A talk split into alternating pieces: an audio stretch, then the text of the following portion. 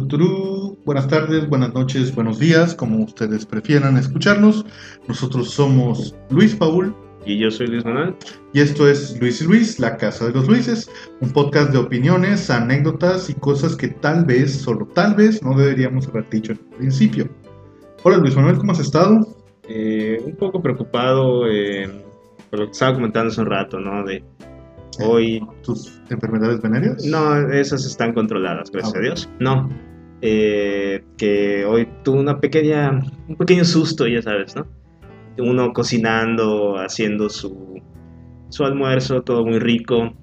Y en eso, vergas, ¿por qué esta madre no sabe a nada? Y, pero no se asusten, solo, solo fue, eh, le faltó sal a mi comida, no, no- nada, nada que temer. Luego pude tomar mi, mi- mi sopita caliente, todo bien, todo perfecto. Mm. Sí, bueno. Sería una pena que te enfermaras después de tus vacaciones.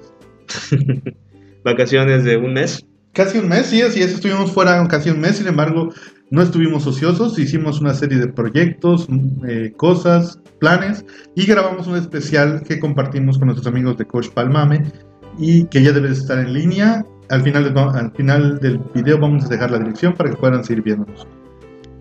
Eh, Bueno, la realidad es que este programa en particular lo hicimos con siguiendo una tradición no escrita y que vamos a iniciar ahora, pues porque es la segunda vez que lo hacemos, de hacer dedicarlo a recomendar cosas para la pandemia. La primera vez que hicimos esta recomendación fue casi al principio de la historia de este programa, cuando pensábamos que bueno, la pandemia no iba a durar tanto, vamos a recomendar dos, tres cositas. En esta ocasión seguimos con la esperanza de que la pandemia no va a durar tanto, que ya estamos al final. Pero pues ahí les dejamos algunas deja, de, cosas. deja de dar falsas esperanzas a No, nuestro es lo que me, me gusta dar falsas esperanzas, me gusta hacer sentir bien a la gente para que luego no sea cierto. Me, me- O me sea, hace los hace sentir- bien para cuando les pegue la realidad, les duela más. sea todo más Sí, duro. sí, Ok. me gusta mucho hacer eso. Eh, es mi manera de sentirme bien. Gracias. Es su forma de expresarte, Es mi forma de expresarme, sí. es tu arte. Uno de tus Uno de artes. mis artes, muy bien. muy bien. Ok. Bueno, vamos a hablar sobre un poco de todo. Vamos a hablar de cómics, vamos a hablar de series, vamos a hablar de películas, pero no tanto como en ocasiones anteriores, sino más bien como recomendaciones para que A ustedes título también, personal. sí, para que ustedes también puedan checarlos. Que a su vez nos servirá como preludio para un pequeño proyecto, parte del universo de Luis y Luis que estamos cocinando. Eh, ¿Qué te parece si empezamos contigo? ¿Qué, qué nos tienes hoy? Eh, claro que sí. Eh, vamos a empezar con. eh, antes que nada, estos no son recomendaciones. Muchas de estas no son recomendaciones actuales, no son cosas que salieron ni siquiera el año pasado.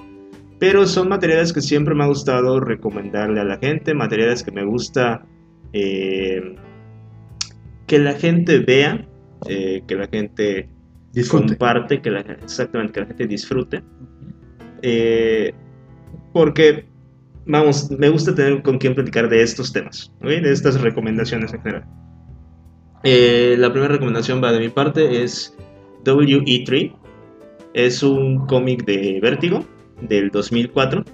Eh, la escritura es, corre a cargo de Grant Morrison con dibujo de Frank Quietly que eh, nos narra la historia eh, a grandes rasgos de un conejo, un gato y un perro. ¿Ok? Con la particularidad de que son armas de destrucción masiva, creadas por el ejército estadounid- estadounidense. Sorpresa, eh, sorpresa. Pero es bastante, es, es que este- esta, esta obra es bastante entretenida.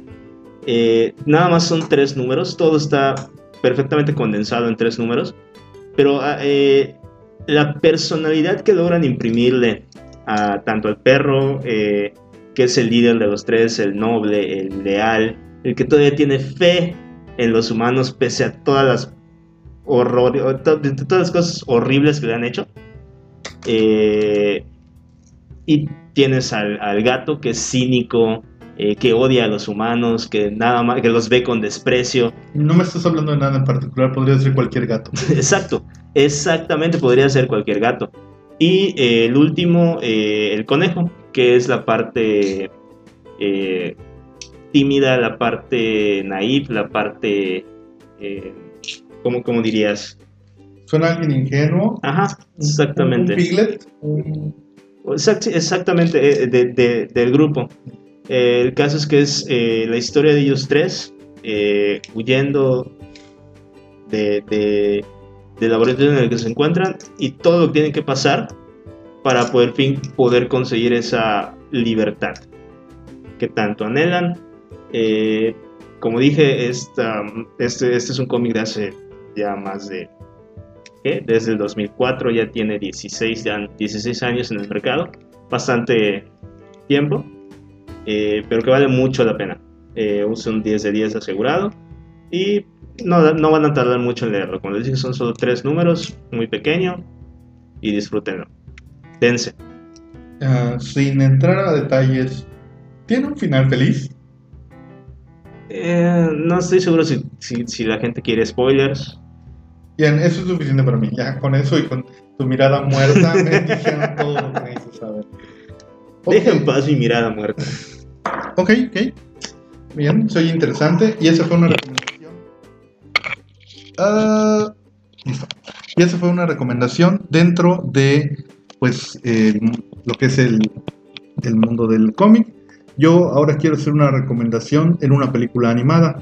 En este caso, creo que ya en anteriores ocasiones hemos hablado, si mal no recuerdo, de lo que es Cartoon Saloon, un estudio de animación que a mi parecer es el mejor estudio de animación que existe en este momento sobre la paz de la Tierra. No necesariamente porque sus películas me parezcan eh, de manera particular super joyas, que sí lo son y sí me parecen, pero no es por eso, sino por el hecho de que hasta el momento, a pesar de que solo ha lanzado cuatro películas animadas y algunas, ha sido partícipe de algunas series y tiene una serie propia para niños, no hay nada en su repertorio que no sea una obra maestra. Así de simple. O sea, todo lo que hacen es perfecto y es animación tradicional además, para los que nos gusta mucho la animación tradicional, para los que todavía estamos en contra de el horrible 3D. Mucho es convivir con nuestros horribles cuerpos en 3D para que además me lo choquen en mis caricaturas. No, pero es que además eh, tenemos el caso de los japoneses que, vamos a ser sinceros, hacen un 3D, especialmente en sus animes, que está horrible. Sí, Eh, ahorita que está muy de moda esta serie de, de Attack on Titans, Shingeki no Kyojin se llama. sí, Shingeki no Ok. Kyojin. Eh, una de las principales razones por las que no avancé más de 35 segundos en la serie es porque inician con una secuencia animada horriblemente, en mi opinión, todo esto es a título personal, horriblemente animada en 3D. A- Aunque ahora que lo dices, precisamente en este momento que se está, cuando independientemente si nos escucha en el futuro, hoy, ah, 31 de enero del 2021, se está proyectando la cuarta temporada y por las reseñas que he escuchado, la animación está muy, muy superior al promedio de lo que están acostumbrados los japoneses. De hecho, eh, está con calificaciones sobresalientes sino que, este, ¿cómo se llama? Eh, está recibiendo muchas buenas este, reseñas en varios lugares. De hecho, la mínima es de 9 sobre 10. Entonces yo supongo que han mejorado ese aspecto. Pero sí, en No, general... es, eh, de, de por sí, desde la primera temporada tenían una muy buena calidad de animación. Eh, soy yo el que no logra eh, compaginar, de compenetrar, no me logra atraer del todo la animación 3D que hacen los japoneses en sus series de televisión. mm, sus más, series de anime. ok, más adelante creo que podemos hablar de, de eso por una de mis reseñas. Pero bueno, regresemos al punto importante.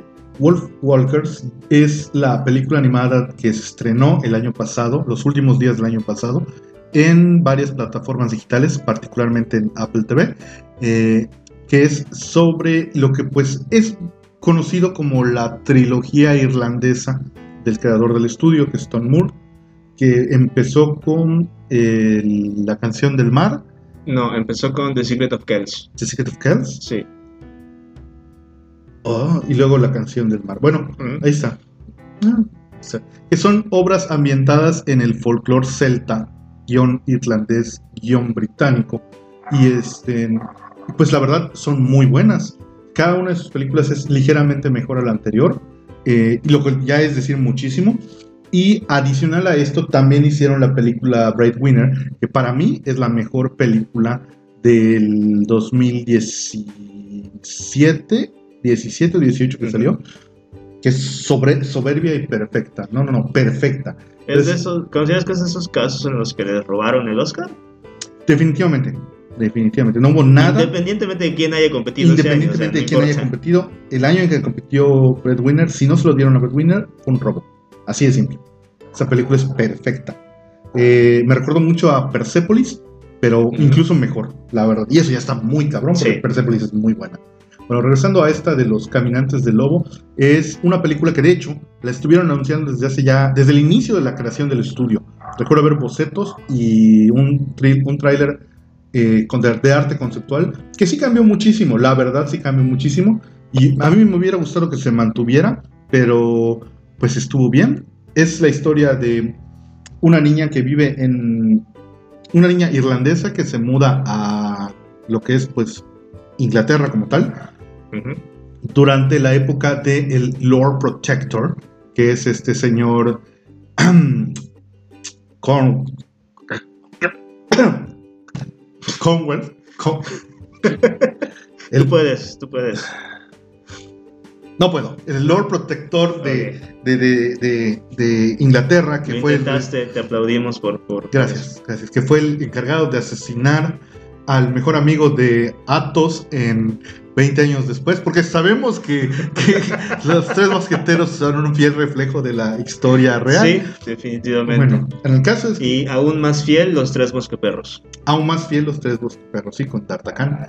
Eh, bueno, esta película es, no quiero hacer ningún spoiler, pero esencialmente es, como en muchos casos, el coming of age de una niña eh, en un mundo donde no se siente cómoda, muy diferente a donde ella es, y además aprendiendo a convivir con otro más que es el mundo salvaje, con el mundo, eh, no diría bucólico, pero sí diría primal, que es donde viven los lobos, y la niña que ha sido criada con los mismos, y ese choque cultural que, dicho eh, es similar a como, como dicen tantas otras series, como vimos en Tarzán, como vimos en Peter Pan, como vimos en muchas películas tanto occidentales como orientales del choque de culturas, pero aquí se hace tan bien que eh, no nos importa, no nos importa que sea casi un cliché, sino lo bien que está hecho. Porque al fin y al cabo, como decía creo que Heródoto, aquí me pueden corregir si se acuerdan mejor que yo, que al final de la vida solo existen siete historias y simplemente las vamos repitiendo una y otra vez. Correcto. Sé que no dije mucho de la trama, pero es que no quiero decirles nada. Es y yo te lo agradezco porque no he tenido el chance de verla aún. Bueno, bueno o sea, la verdad, lo único que puedo decirles es que uh, se van a enamorar de los personajes de buena manera, aunque son niños pequeños, pero no importa. Y no, no, no, no, está dicho con malicia, entonces. Gracias, gracias. Es importante que, que entiendan que no lo dije con malicia. Y que cada personaje es una joya, todos, desde el papá hasta Merlin el halcón. Eh, ese sería mi segundo, perdón, mi primera reseña. ¿Qué tenemos ahora? Sí, eh, como, como siguiendo con la dinámica de uno y uno, eh, me toca hablar a mí de una película que sí, eh, esta sí es reciente, igual que Wolf Walker, salió a finales del año pasado también. Es una película que tuve la oportunidad de ver hace una semana más o menos, se llama Dick Johnson is Dead. más que película es un documental, ¿ok? esta es una joyita que merece eh, no verse perdida en el tiempo para nada. Eh, es un testimonio básicamente del amor a la vida y un homenaje a la muerte. Eh, nos narra la historia de Robert Johnson, un psiquiatra retirado que comienza a mostrar signos de demencia. y su hija, que es una documentarista ya con cierta carrera, le propone filmar su muerte. ¿Ok? Ok. Pero es, es, eh, es, es, un hecho que se va filmando una y otra y otra y otra vez, ¿ok? Son sobre exageraciones de la muerte, de posibles muertes de Dick Johnson. Eh, ¿Qué es más? Ni siquiera es el, es el, es el foco principal, porque mayormente son filmadas desde un... Te las presentan desde un plano eh, detrás de cámaras, ¿ok? no es el foco de la película. Eh, el foco de la película es mostrarte la calidez eh, de Dick Johnson, eh, la sinceridad de, su hija para con lo que está pasando en, ese momento su padre. y pues básicamente es una montaña rusa de, emociones, ¿no? donde, se puede, donde se siente la frustración por lo que viene en el futuro, pero a la vez las ganas de por vivir el presente y disfrutarlo. Eh, y pues yo que he tenido en mi vida ciertos momentos eh, con ciertos familiares eh, que ya no están entre nosotros, pues sí sientes ese, ese, ese apego emocional, ¿no? Mm, creo que la voy a tachar, no quiero ver eso. Yo sé, pero te juro que es una, es una excelente película. eh, en el momento que quieran, que quieran verla, eh, aprovechen está en Netflix, por cierto. Eh, esta película tiene muchos planos muy cercanos eh, que justamente la, la- el objetivo es acercarte a la persona, ¿ok? Eh, que veas las expresiones reales de, Dick Johnson. Eh, y pues justamente eso es lo que te va llevando de la mano en, este, en esta montaña rusa de emociones que, que puedes llegar a vivir con este documental. Eh, y eso sería mi, mi segunda recomendación por el momento. Ok, soy interesante, se oye bien. Eh, pues ahora voy yo. Mi, segunda recomendación en esta ocasión cae dentro de lo que son series. Ahora es una serie animada. Y pues es el remake de un clásico infantil que disfrutamos mucho aquí en Latinoamérica. es Las aventuras de Fly o Dragon Quest Dino Daiboken en su lenguaje original. Creo que todos, o si no todos los que nos escuchan, si dije todos y todos, no, no me importa. No, lo- ok. fue- fue- Mira, no, no es con malicia, ¿ok? Gracias, no pasa nada. Gracias, gracias. Estamos bien. Gracias, sí, debo, debo- debo regresar a mis pastillas. Eh, la- en este caso, pues creo que todos vivimos de niños las aventuras de Fly, o en su defecto, sus hermanos mayores nos obligaron a ver a Fly, como le pasó a algunos de mis amigos. Que benditos sean esos hermanos mayores que, que te obligan a ver cosas buenas. Eh, Eh, sí, mi hermana me grabó, grababa eh, Los Caballeros del Zodiaco. ujú. Y de hecho todavía, todavía, todavía existen esos betas. Oh, Y así es como lo conocí. Yo perdí mis betas en el gran incendio de Alejandría, que es como le digo a, a mi mamá por. El caso es que, en este caso, Las aventuras de Fly es un remake muy bien hecho del original, que a su vez está basado en el manga, que a su vez está basado en los juegos de Dragon Quest, sin basarse específicamente en ninguno, sino tomando elementos de toda la serie. Es algo que siempre me gustó mucho el Fly, que no es un juego en particular, o sea, no es como que adaptaran el Dragon Quest 2 o el 3, aunque tiene muchísimo de ambos, sino que es una historia original. Y desgraciadamente no se pudo terminar en su momento porque creo que hubo un problema con los directores, no sé si uno murió y se acabó el presupuesto, pues era una serie que de mucho de valor de muy, muy altos valores que Espera, entonces de verdad no es un mito que la serie no está acabada. no no O es sea, un- el que te haya dicho que, ah, yo sí vi el final de Fly en el canal 7, Sí, te está mintiendo. es un mentiroso y deberías de golpearlo por mentiroso, porque es una mala persona. Eh, no, o sea, después de la batalla con su papá, con Navam, con, perdón, con Navam, con Con Baram. Este, ellos se van a su siguiente aventura y el, hay unas palabras en japonés que no son el clásico CCV, entonces tú debes de sospechar ahí, oye, ahí no dice continuará, ¿qué está pasando? Me parece que se pronuncia Tsutsuku. Disculpe usted, eh, señor chino. Sí, es- lo, lo dije como, como Eso un sí tiene toda la malicia del mundo. Sí, eso sí tiene toda la Eh, malicia. del Si mundo. quieren cancelar a Mecha, por favor no lo hagan. Estamos saliendo de un bache de Sí. 30 días de, de baneo en Facebook. Pásenos esta, por favor.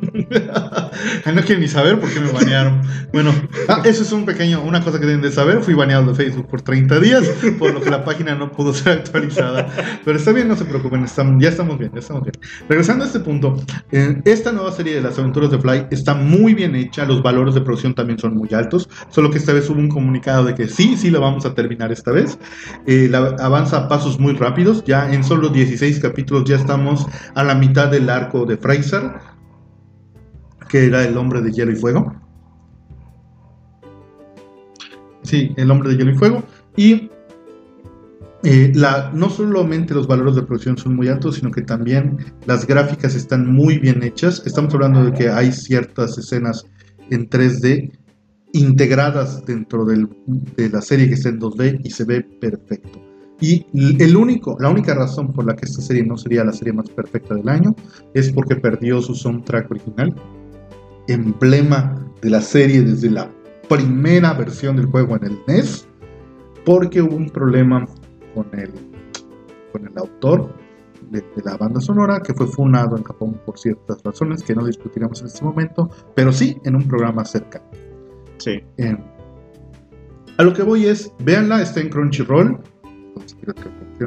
Y es una joyota, es un joyón de serie. No se dejen apantallar por otras series, esta es la buena. Eh, ¿Me estás diciendo entonces que por fin los japoneses están volviendo a las producciones buenas de verdad? O sea, no sé si recuerdas que hubo un bache terrible eh, de aproximadamente una década o más en las que las ya- animaciones... ya no se le puede decir bache cuando dura una década, ¿sabes? Bueno, en, un- en una industria que ya tiene tantos años como, la- como es la animación japonesa, creo que Ah, no son tantos. si te pones a pensar. puedes saltarte, bueno, un, un topecito ahí, ¿no? Bueno, Más que un topecito, yo diría como que un hijo que Un nació socavón, sin piernas, pero bueno. Ajá, en el que básicamente las animaciones eran estáticas. Sí, pero bueno, no creo que se hayan recuperado del todo y de hecho esta crisis provocada por la pandemia no va a ayudar para nada. Pero sí, en, este, en estos últimos dos años hemos visto cosas que han subido mucho el nivel, como el Shingeki que mencionamos hace un momento, que la animación está muy bien hecha, Fly, ahora que también está muy bien hecha, y otras más que no he tenido el placer de ver por completo, pero sí en las pocas escenas que he visto, puedo ver que de nuevo el valor de la animación ha subido. Em, eso sería todo de mi parte. Vean Fly, véanla, no se dejen llevar, es preciosa. Junkel hace ver a Trunks del futuro como un mariquita, para que se den idea de lo varonil que es. Pero Trunks del futuro siempre se puede medir, siempre se vio medio. Ah, no es cierto, Trunks del futuro salvaba a, a- a todos los Trunks, o sea, es el, por mucho el mejor. Mm, o sea, pero es el mejor dentro de qué? Dentro del mismo personaje de Trunks no está muy alta la vara. O ¿o sea, sí? pero aún así, él, lo dejó, él sí se la puso muy alta. La verdad, Trunks del futuro es un muy buen personaje. Ahora, ¿Trunks del futuro o Trunks de, de GT? Trunks del futuro por mucho, por mucho. El Trunks del GT no es malo, pero no tiene personalidad, es solo un patiño atrás de Goku. Que no vamos a hablar de GT porque sí tengo muchos argumentos para hablar de él, que no todos son malos, por cierto, pero No, creo que del, del GT es de lo que menos odio. en general de Dragon Ball. No, dentro de GT. Ah, Y creo que lo que más odio en general de Dragon Ball es Pan. ¿así? A mí Pan No siempre me fue así como que... ah, Es una niña repelente, es una niña tóxica. es una niña tóxica, pero tampoco es gran cosa, o sea, no... No, pero cuando te la chocan en, en la- toda una primera parte de cuántos, 50 capítulos. Y tienes que aguantarla junto con un maldito robot. ¡Ah! Muy bien, si al menos, al menos tres personas publican que quieren que hablemos de Dragon Ball, hablar- dedicaremos un programa a Dragon Ball. Ahora, espabilate y háblanos de tu siguiente recomendación. Eh, ok. eh, esta pandemia juré y perjuré que iba a haber una película diaria como, como hacía cuando no tenía tanto tiempo libre. Y me fallé. Me fallé garrafalmente. He olvidado completamente mi, mi amor por el séptimo arte y lo enfoqué en leer cómics, mangas e hice el descubrimiento de que ahora los coreanos están muy cerca, y de verdad lo pienso, de empezar a patearle el trasero a los japoneses en cuanto a los mangas. Los mangas coreanos han estado estos últimos años subiendo super cabrón en calidad y este es uno de ellos. Espera, Eh, espera, antes de que continúes, ¿estás implicando de alguna manera que no crees que la sobresaturación de lolis e isekai está salvando al mercado? eh, estamos a dos isekais de lolis de que esto se vaya al demonio mecha. Ok, O sea, así, así te la pongo. Sí, un, bueno. un isekai más que vea y, y que, que, que salga y ya esto ya tronó. ok, para los que no lo sepan, un isekai es este, son estos animes donde el Animes, protagonista... mangas, o sea, es un género. un género, ¿no? Donde el protagonista generalmente muere, siendo un pobre diablo en nuestro mundo, para renacer como un héroe todopoderoso en algún mundo fantástico de ciencia ficción. Bueno, fíjate que no, he visto algunos isekais eh, con temática de... No necesariamente mueren, simplemente son transportados. No, la mayoría mueren, la mayoría Eh, mueren. De hecho, sigo un par, Es como que ya un cliché. sorprendentemente porque odio este género, pero sigo un par en el que eh, eh, uno es, es un cabrón que se saca la lotería Ajá. y viaja a otro mundo, pero extrañamente sigue existiendo una conexión entre su mundo y el otro mundo, entonces empieza a comprar tecnología para apoyar al, al- pues, al, al- al- otro mundo, ¿no? Ahora no soy termal, pero antes de que continúes y no lo conviertas en tu recomendación, tengo que hacerte una pregunta, que solo quiero que respondas con un sí o no, nada más. ¿Consideras que Guerreras Mágicas es un Isekai? Sí. Continúa por favor con tu recomendación. ¿Vas- va- va- ¿Vamos a hacer debate de eso después? o? Tal vez, tal O vez, sea, tal vez. ¿Tú no ponte- consideras que es un Isekai? Yo no lo considero un Isekai. ¿No? No. O sea, pero tiene todos los elementos de No tiene todos los elementos, rompe con algunas reglas básicas. Más que nada porque no quiero que lo sea. O sea, o sea, te niegas, es- niego, eres tú eh, yendo en contra de las leyes de la física y los isekais. Ya no sería la primera vez. Y de hecho, las ovas no, no podrían ser consideradas Isekai porque ellas no viajan a ningún mundo. El mundo, literalmente, viaja a nuestro mundo. Pero eso también sería un isekai. Cállate, continúa con tus. O sea, de hecho, en la la- el segundo que digo que estoy leyendo es uno en el que efectivamente es el, es el elfo el que viaja a este mundo. Sigue siendo un isekai. A la inversa, como los harems a la inversa. No, pero aquí los protagonistas no tienen, no viajaron, ni, Sí, ni- acá ni sí, quien viajó es el protagonista. Te entiendo, te entiendo que es literalmente el mundo. Pero entonces, eh, en la película de. Ya sé que nos estamos desviando, pero esto es importante. Sí, es muy importante. En, la, en los cómics, cuando Asgard llega. a- en los cómics de, de- de Marvel, cuando Asgard eh, llega a la Tierra, ¿es un Isekai? ¿Quieres de verdad tocar estos puntos? Sí, ¿Quieres llegar a esto? sí. Creo que es justo y necesario aclarar ese punto. Lleva, llevo años dándole vueltas a mi Creo que no, porque debe, el mundo, el universo de Marvel debe ser considerado un plano, Ok, todo una coexiste. secuencia de planos, todo coexiste. Entonces, eh, de hecho, creo que dentro de la misma mitología, tanto la, re- la real como la que se maneja en Marvel, eh, que son los nueve reinos, entonces están conectados entre sí. Entonces el viaje interplanar es algo más cercano al concepto de Magic the Gathering que al concepto de Isekai. Ok. Eh, entonces el Spider-Verse no, cuenta, no contaría como un Isekai. No Muy creo, grande. No creo. Definitivamente. Nos estamos jugando con fuerzas que no conocemos. Estamos jugando ¿Sí? aquí, pero tengo unas opiniones muy fuertes contra eso y no voy a permitir que. Ah, no, no es Spider-Man, sí, hazlo, lo que quieras. Spider-Man o Spoderman. Bueno. Spider-Man es un nombre válido, ¿eh? Para España es un nombre válido, qué horror. Bueno, No, no, ya sé que es un nombre válido, pero bueno, si- sigamos con las recomendaciones. Eh, la siguiente, como decía, eh, es un manga, por así me parece que es como se pronuncian los mangas coreanos. Si alguien por ahí los lee y sabe más de pronunciación coreana que yo, que me lo, me lo corrija. Eh, se llama Shall We Have Dinner Tonight. Algo que deben saber de mí, estimados escuchas, es que me maman los slice of life. ¿sabe tu novia que le pedí? Sí, sí, sabe que me maman los slice of life. Ah, lo otro no. No, todavía no. Eso estamos. eh, no te, eh, No pregunté esto como, a- como algo homófobo Ajá. ni con relación a tus gustos, fue simplemente que me acordé que tal vez no sabe tu novia que pedí. ah, ok. Eh, no, no, no. eh, estamos en pláticas con esto. Ah, todavía. Acepta mi parte que le gustan los slice of life. Ahora dime, ¿por qué no te gustan los slice of life? Jamás he dicho que no me gustan. Ah, entonces también tienes tu, tu partecita ahí. eh, eh, eh, de gustos por los slice of life. No, No, no, no diría gustos raro. así que digas así enormes, pero no me molestan. Simplemente es como. como. ¿Qué te gusta? Ah, como macros en el mundo de los, de los mechas. O sea, no es mi favorito, pero ahí veo, sí, ahí le echo un ojo. Lo, reconoces como un género válido. Un género, por supuesto. Por supuesto que lo conozco.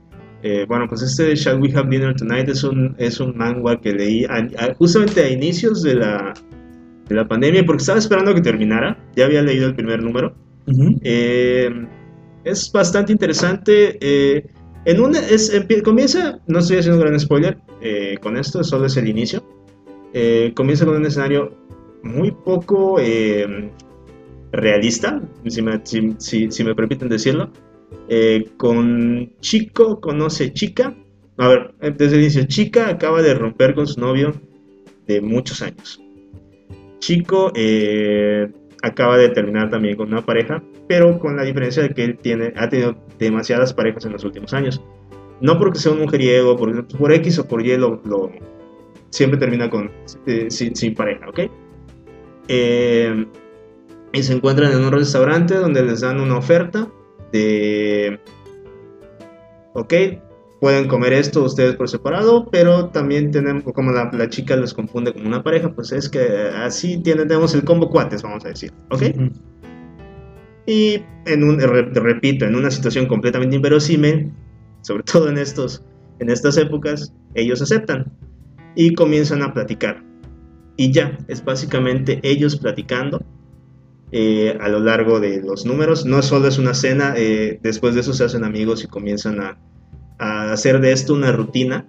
Eh, cada dos semanas, tres semanas, algo así, deciden juntarse para comer algo diferente y platicar y tratar de entender qué es lo que salió mal con esa relación de tantos años y qué es lo que salió mal con, con las relaciones de, este, de, esta otra persona y tratar de encontrar paralelismos entre ellas porque pues a fin de cuentas una relación de muchos años pasa por diferentes etapas.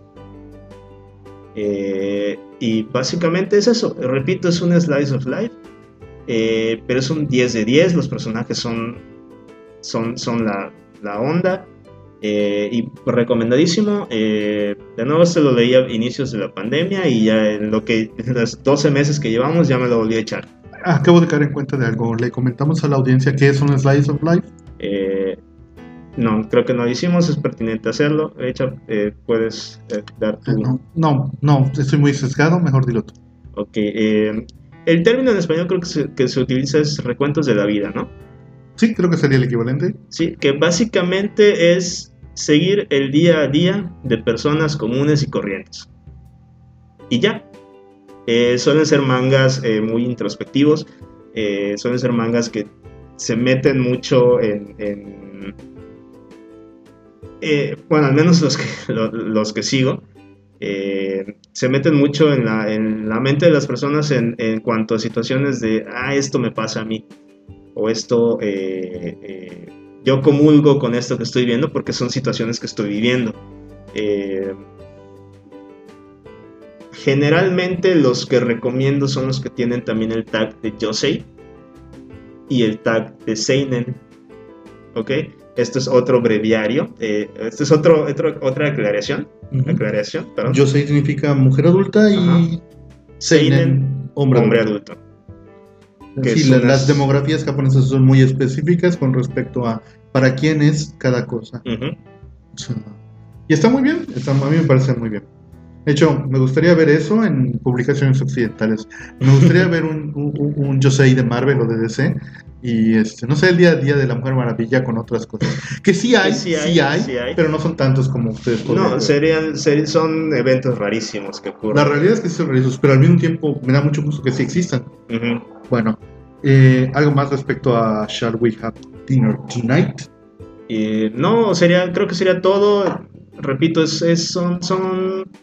Los slides of life me gustan porque son. Eh, es un género que, de nuevo, te mete mucho en situaciones por las que tú vas pasando. Entonces, eso es lo, lo, lo que me parece divertido eh, y por lo que le recomiendo. O sea, denle, denle, denle una checadita. Ok, ok. Ahora, pasando a otro tema, eh, ahora voy a hablar de un videojuego que me ha estado carcomiendo el cerebro en los últimos días. ¿En el buen sentido o en el mal? En un buen sentido, en un buen sentido. Si es posible decir que algo te carcome el cerebro en buen sentido, este sería el que aplique. Les voy a hablar de un juego muy famoso ya para este momento que es el de Genshin Impact. Eh, Genshin Impact es un juego para PC y para móvil y para PlayStation 4 y para... Y para varias otras plataformas que, eh, ¿cómo se llama? Pues es un eh, RPG en línea, ¿no? O sea, es el MMRPG. Pero a diferencia de muchos otros, y sigo sin entender exactamente por qué, le hice caso. O sea, sí me lo recomendó una de mis befas, pero dije, bueno, a lo mejor lo voy a jugar un rato y no creo seguir mucho tiempo ahí. El juego tiene una mecánica muy sencilla en apariencia, que es una combinación de habilidades elementales con mundo abierto, eh, descubrir cosas, hablar con personas, o sea, cosas que vemos muy comunes en prácticamente todos los RPGs que conocemos, desde la época del Super Nintendo hasta el día de hoy. Sin embargo, eh, el hecho de que tenga muchas opciones de lenguaje, el hecho de que el juego se actualiza diariamente, el hecho de que tienes tu... Eh, el modo multijugador no está abierto hasta que alcanzas cierto nivel de personaje y la otra persona no puede interferir con tu mundo, es decir, realmente no puede, puedes pedir ayuda, pero no pueden resolverte la vida, es, me parece muy interesante. O sea, yo puedo entrar a tu mundo a jugar contigo, pero hay misiones que avanzan la historia que no puedes realizar mientras que tú no vas a poder realizar, perdón, mientras yo esté en O sea, no me puedes carrear. No, no puedo. O sea, es. Arréglatelas. Sí, tienes a tus amigos, pero debes de hacerlo por ti mismo también. Ok. Y eh, la- el apartado visual es muy bueno, la verdad. Me recuerda un poco a cierto juego de cierta compañía con un cierto Kokiri que. ah, no, no, no, espera, no es un Kokiri. ¿Qué es Link? Es un. Ah, perdonen nuestra ignorancia en Zelda. Sí, lo, lo solucionaremos en un programa próximo, esperen Sí. eso. Este. Bueno, el, el que no es un elfo, El, el, el duende de Nintendo. el duende verde de Nintendo. Ah, no, espera, creo que no queda. ¿verdad? No. Bueno, Link. Ok, Link. ¿Para qué nos hacemos pericos? No sabemos mucho de Zelda. No. Bueno, este otro- pero este otro toma muchas mecánicas Eh, parecidas del último Por, juego. por un segundo nos quedamos viendo al, al vacío Sí, en, en una reflexión eh, un tanto, no sé cómo, cómo lo dirías, estábamos reflexionando sobre la vida misma porque no sabemos cómo se llama la especie de este tipo. Podría decir, sí, en, eh, a, a grandes, ra- en muchas palabras, sí. Ah, Este, el juego es muy divertido. Lo único quizá que pueda llamar la atención a ciertas personas o alejar a otras es que su estilo de, de personajes, el concepto de dibujo, es mm, más cercano a este concepto de niños, boni- de niños bonitos y niñas bonitas que a cualquier otro. Sí, bueno, no creo que aleje mucha gente. La cultura de los waifus y los de las waifus y los husbandos está con todo, ¿eh? Sí, yo tengo ya tengo mis seis waifus ahí. Seis. Sí, y todos husbandos. pero- Ah, ok. No, es, es perfectamente válido tener husbandos. No, Sí, nadie- no te no, voy a aquí no- juzgar por Nadie, eso. nadie debería ser juzgado. Por eso es perfectamente tener husbandos. Eh, Güerito Kun y yo somos uno y el mismo. Es que no ¿Prieto. Ajá. ¿Eres Prieto Kun? No, jamás. Eh, bueno, a lo que iba. El juego es muy divertido, el juego es gratuito. El juego tiene un sistema de gachas que muchos ya se han familiarizado con este sistema de juego para celulares que se ha estado expandiendo en otras plataformas. Y los que no, explícales por favor qué son. El juego de gachas es básicamente jugar a una ruleta cada día para obtener premios.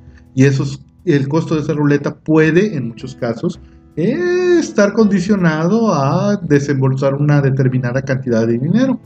En este a caso ver. particular, el juego no lo requiere tanto. Al menos a mí no me ha tocado que lo requiera tanto, O sea, pero sí ayuda. Sí, ayuda. ¿Sí has tenido buenas tiradas? Sí, he tenido, he tenido buenas tiradas. La verdad es que sí, he conseguido algunos personajes bastante interesantes. Y si aprovechas bien las promociones dentro del juego, pues no realmente necesitas hacer una inversión tan fuerte. O sea, pregunto porque sé que, de hecho hace poco también empecé a jugarlo, no he avanzado mucho porque eh, he tenido otras prioridades en videojuegos, pero pretendo seguir avanzando. Eh, pero eh, mi duda era esa, hay muchos gachas eh, que yo lo siento que hasta que no le metes barba al sistema, el sistema en sus, en sus partes gratuitas no te empieza, no te, no te recompensa realmente. Esto no pasa en este juego. Mm, Hasta el momento no, no. He obtenido las cosas que he querido sin necesidad de meter dinero. Y solo metí dinero porque quería algo más rápido. Es decir, yo lo quería a la de ya.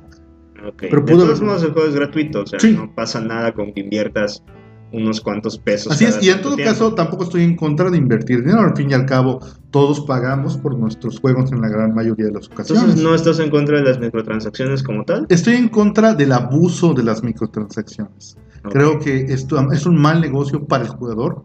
Creo Mm. que sí es, es algo inapropiado en muchos sentidos.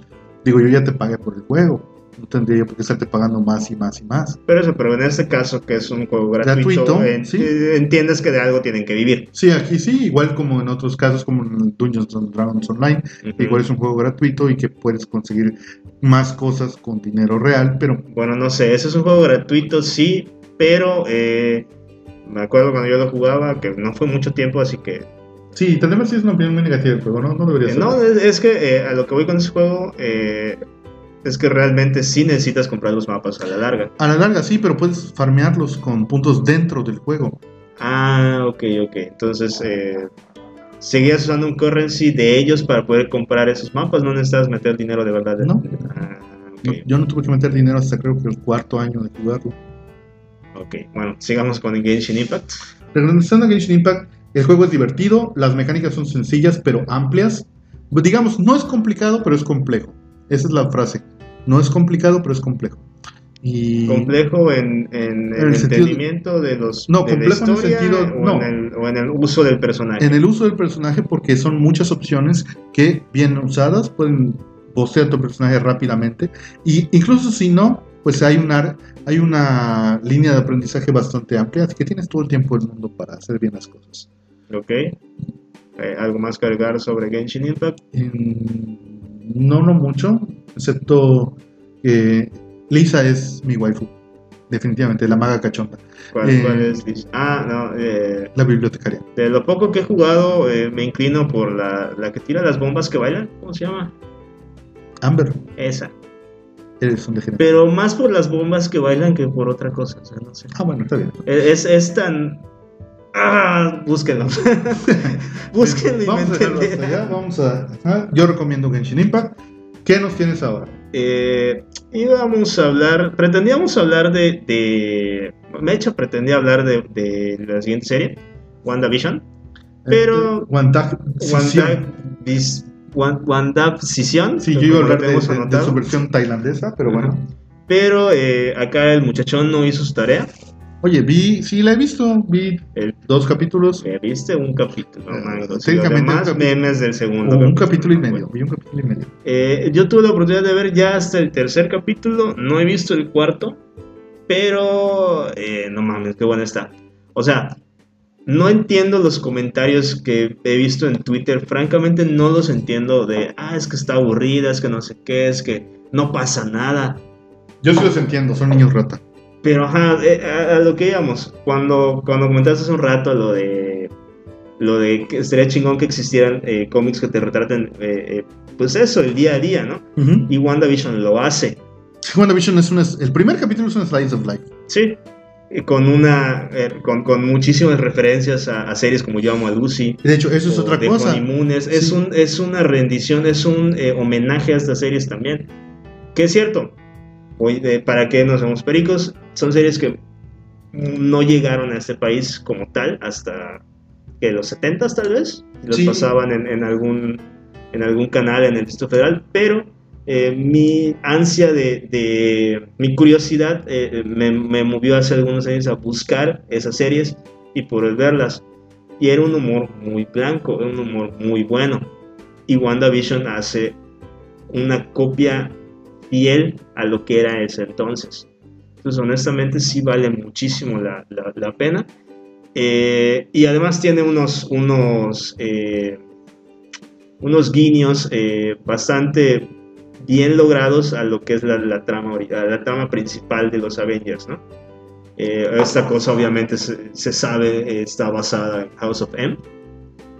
Un poco antes, un poco antes. un poco antes de House of M. Sí. Y con tal vez con ciertos tintes de, del cómic de visión. Sí, de hecho, más que nada en el cómic de visión, lo que vendría a ser luego Vengadores desunidos y ya después Casa de. Pero pues sí, o sea, el hecho es que la serie mm, para nada es mala, es muy buena, incluso si no estuviera dentro de este marco del MCU, sería una gran serie que se podría sostener perfectamente. Es que yo lo veo así y eso es muy triste tal vez para, para el MCU, al menos de mi parte, que está mucho mejor lograda esta serie que muchas segundas y terceras partes que han sacado, ¿eh? Y hasta primeras, ¿eh? Sí, o sea, la verdad está muy bien lograda con un presupuesto mucho menor, pero algo, algo a destacar, la actuación de Paul Bettany y Holt, y, la, y ¿cómo, se, ¿cómo se llama? La que no es... La que no es... La que no es Mary Kate y no es es, Ashley. y no es Ashley. Eh, están soberbios, ¿eh? O sea, honestamente, en las películas nunca les vi la gran cosa como actores, tampoco es como que lo requiriera el- el- Ay, tampoco es como que aparecieran mucho, ¿eh? Ajá. Pero en, esta, en, en- en estos cuatro capítulos que van, mis respetos, qué buenos actores son, la verdad. La verdad. Y pues sí, dense el, dense el chance, no hagan caso a las tonterías que dicen de que está aburrida, está... No, no está aburrida para nada, te vas a reír, te vas a, a- a- vas a llorar en algunas partes, te vas a angustiar en otras, pero vale mucho la pena. Eh, dense, dense con, con WandaVision. Ok, bueno, ahora que nos has hablado de. De hecho, es poco lo que hay de ella, ¿no? Creo que es así. Eh, solo van a ser cinco capítulos No, en total. eh, van a ser nueve capítulos ¿Nueve? De, de la temporada, uno por semana, ya van cuatro, ya van llegando a la, a la mitad. Mm. Mm. Así que, eh, pues sí, o sea, como dije, eh, no hagan caso a, a esas habladurías. Sí está muy buena la serie. Ok, ok, este. em, una cosa más. Ah, en lo que iba diciendo, eh, pues creo que podemos pasar a la recta final de la. De, nuestro programa de regreso. nuestro programa de regreso y a comentar algunas cositas, ¿no? Ahora yo quiero hacer una recomendación recomendante para ser redundante, porque me gustó mucho cómo suena eso. Y eh, ya, ya tocamos película, ya tocamos manga, ya tocamos cómic, ya tocamos Documental, serie, documental. Vamos a hablar de un libro, vamos a hablar serie de un libro. animada, serie actuada. Ujú. Hablemos de Querubines en el infierno de Francisco Hagenberg, que es mi recomendación de la semana. Este libro es, este, public- eh, a pesar del nombre, el vato es mexicano. Es también quizá el único, es el único mexicano que ha escrito para Superman, para los cómics, lo que lo hace uno de mis héroes personales Aún más especial para ti. aún más especial para mí y el hecho de que odió trabajar ahí por las condiciones que se impusieron. No se lo mencionen si se lo encuentran, yo cometí ese error. Eh, Si bueno, alguna vez se lo encuentran en la calle, no hablen de ese tema, por sí, favor. no, hablen de otras cosas. También ha escrito la serie de, de novelas de detectives de este de, de uno de mis personajes favoritos en lo que son el mundo de los detectives, que es Sonny Pascal, que ya lleva tres novelas. Esperamos que lleve más, no he leído la última.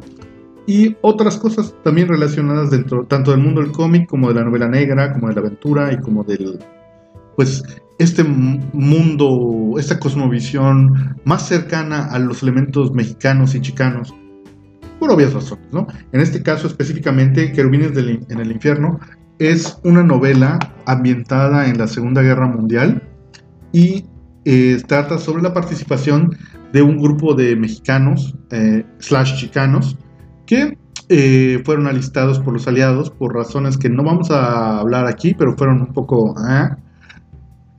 y que este, participaron en peleas eh, en la Europa ocupada por los nazis, ¿no? Hay un poco de todo, hay muchos personajes y al mismo tiempo hay una, hay una subtrama que se desarrolla en Estados Unidos.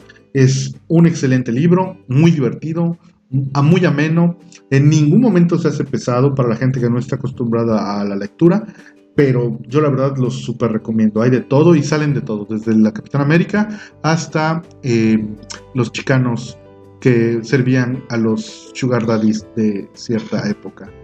Y no puedo decir más. Ah, sí, nazis, hay muchos nazis. Sí, te digas ambientado en. No, sería un desatino no meter nazis en tu novela de nazis, ¿verdad? Ah, quién sabe.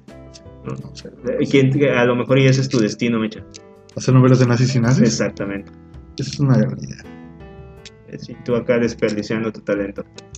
De nuevo. bueno, este, ¿cómo se llama? El run de la semana, de nuevo, disculpen, va a ser, sobre- va a ser mío y va a ser algo muy especial, que es sobre la pérdida, sobre el hecho de cómo fue, eh, del desperdicio, del daño, de del- la falta de apoyo que recibió en su momento la que a mi parecer es una de las más grandes consolas de todos los tiempos, que fue el Dreamcast. Ujú. ¿Llegaste a tener uno? El Dreamcast. no, por- no porque no quisiera, ¿eh? la verdad, luché mucho para conseguir uno, pero nunca pude conseguir uno. Eh, el Dreamcast como tal es, es una consola muy adelantada a su época. Fue la Ujú, primera sí. consola en tener, sin necesidad de ningún artilugio adicional, capacidad para conectarse online. Fue la primera consola en tener una biblioteca casi perfecta. Si bien en su momento Mm. salió al mismo tiempo que el PlayStation 2 y el PlayStation 2 tuvo la que a mi parecer es de las mejores colecciones que han existido para cualquier consola. El Dreamcast no tenía nada que envidiarle. Estaba- el sistema era muy bueno. Yo tengo una palabra que decir que Sí. va a tumbar completamente tus sueños, esperanzas e ilusiones de nuevo. A ver, dime. Eh, sí, man. ¿No? ¿No te suena? No, no suena. Era un juego con la voz de. ah, ¿Cómo se llama el que hacía el Dr. Spock? Eh, Leonard Nimoy. Ajá, con la voz de Leonard Nimoy, en la que era eh, básicamente hablabas con la, con la con el micrófono del Dreamcast a la pantalla y era una cosa fea, rara, eh, que te iba contestando y, y con la voz de Leonard Nimoy. Era un Tamagotchi muy feo en el Dreamcast. Ah, sí, pero también tuvo Marvel contra Capcom 2 mucho antes de cualquier otro. el caso es que el Dreamcast era muy bueno y tenía cosas muy buenas. Eh, Fantasy Star Online, eh, Sonic, eh, muchos juegos de pelea que no se volvieron a ver en otros contextos. Eh, tal vez quizá y solo quizá su control no era del agrado de todo el mundo, pero aún así Mm, no, era, sí, un, sí estaba medio. eh, era un buen periférico. Ahora, yo sigo sin entender cómo, qué salió tan mal, qué fue lo que arruinó. El sistema era muy bueno. Creo que podemos decir que la culpa la tiene la propia Sega con los sistemas anteriores, al dejar morir al Saturn y el Neo Geo 64 nunca fue la gran cosa. El Saturn, de hecho, llegó a tener tantos periféricos para equipararse a otras eh, a otros sistemas que llegó un Eh, punto en que Sega CD, el. Sega 32, el Sega 64 eh, bits, el, sí, era, era, era attach, era, era periférico sobre periférico sobre periférico sobre periférico. Estaba horrible al final. ¿Y todo para qué? Porque la colección de juegos realmente terminó siendo así como que... eh, cuando el... ¿cómo- ¿Qué te gusta? El, la versión de Mortal Kombat de Super Nintendo sigue siendo mejor. que además es la versión de Super Nintendo, que es un asco. O estúpida censura. Bueno, me estoy perdiendo. Pero tenías el código de, para quitarla, ¿no? Para No, el- o sea, nunca, no, no había forma de, de- de reparar los fatalities perdidos y todas las ah, cosas. ok. Bueno, el caso es que eh, el Dreamcast fue una consola que pudo haber llegado mucho más lejos, pero solo fue considerado la piedra que mató a...